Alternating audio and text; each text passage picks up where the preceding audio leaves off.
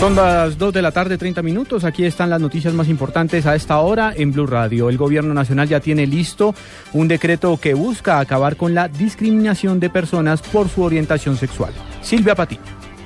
Hola, buenas tardes. El Gobierno Nacional tiene listo un proyecto de decreto con el que se buscará evitar que casos como el del fallecido estudiante Sergio Urrego se presenten nuevamente en Colombia por cuenta de la discriminación por su orientación sexual. Así lo indicó el alto consejero presidencial para los derechos humanos, Guillermo Rivera. Y que esa falta disciplinaria pues tendrá que ser sancionada con las medidas sancionatorias que se establecen en los manuales de convivencia, que pueden ir desde las amonestaciones hasta las expulsiones, bien de estudiantes o bien de directivos o bien de profesores de las diferentes instituciones educativas. Además, deberá haber un trato diferencial para las víctimas del conflicto armado que hagan parte de esta comunidad y también para aquellos que estén recluidos en centros carcelarios del país. Silvia Patiño, Blue Radio. Dos de la tarde de 31 minutos, la guerrilla de las FARC acaba de formalizar una respuesta de lo que se podría interpretar a la declaración que dio en las últimas horas a través de su cuenta en Twitter el presidente Juan Manuel Santos en el sentido de que va a avanzar en un plebiscito para avalar los acuerdos de La Habana de las FARC. Acaba de escribir el jefe de la delegación de paz de la guerrilla de las FARC en La Habana, Iván Márquez. Las imposiciones son ajenas al espíritu de la bilateralidad que predomina en el Acuerdo General de 2012. Además, revela detalles de la reunión que sostuvo con la presidenta del Polo Democrático, Clara López, en La Habana, y dice lo siguiente. Con Clara hablamos de los avances y dificultades del proceso de convergencia política y social por la paz, también de la constituyente. Es la posición de la guerrilla de las FARC en las últimas horas. En otro campo de la información, el Fondo Nacional del Ahorro ah, bajó sus tasas para créditos de vivienda. La tasa de interés estará desde el 8% efectivo anual. Marcela Vargas. El Fondo Nacional del Ahorro anunció que bajará sus tasas de interés a partir del primero de marzo de 2016. Su presidente, Augusto Posada, señaló que la tasa quedará en 8% efectivo anual. El Fondo Nacional del Ahorro toma la decisión de bajar sus tasas, no de incrementarlas, a pesar de que el Banco de la República se ha visto en la obligación de aumentarlas por la situación económica, pues el fondo dice no, vamos obviamente a apoyar a nuestros afiliados a entregar mejores condiciones. Un afiliado fácilmente con las nuevas tasas de interés, pues va a tener un ahorro de casi el 10% en lo que está pagando hoy en otra entidad financiera. Posada agregó que los afiliados por cesantías al Fondo Nacional del Ahorro que quieran adquirir un crédito en VR tendrán tasas de 5% y hasta 7% si ganan entre 1 y 10 salarios mínimos. Marcela Vargas, Blue Radio. En los últimos 40 días, el ELN realizó 30 acciones armadas en el país, según reveló la Fundación Paz y Reconciliación. Jorge Herrera.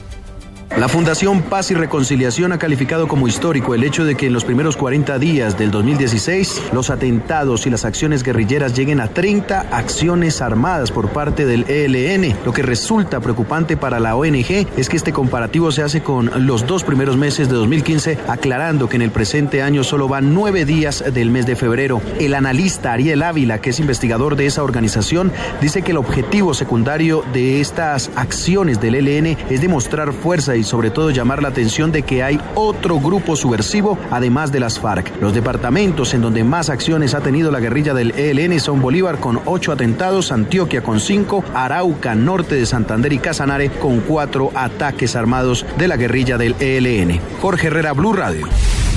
El Ministerio de Posconflicto aseguró que una de las prioridades tras la firma de un acuerdo de paz serán los millones de desplazados que llegan a las principales ciudades del país. María Camila Correa. El ministro del posconflicto, Rafael Pardo, explicó que entre los planes del gobierno está la entrega de estímulos tributarios a las empresas para que contraten personal en zonas donde el conflicto no lo había permitido y que todas las regiones del país serán prioritarias. Lo que hemos tomado como decisión el gobierno es que no hay un mapa de qué municipios tienen prioridad. Todos tienen prioridad, empezando por la capital de la República, donde vive el 10% de las víctimas de, violencia en Colombia. O sea, todo el país ha sufrido el conflicto y todo el país tiene que ser prioridad en posconflicto. Aseguró que la economía se debe potencializar en todo el país y que más que hablar de los costos del posconflicto, se debe hablar de beneficios. María Camila Correa, Blue Radio. En Santander, las autoridades analizan las repercusiones sociales y económicas que dejaría en la población la decisión de prohibir la explotación minera en los páramos. Javier Rodríguez.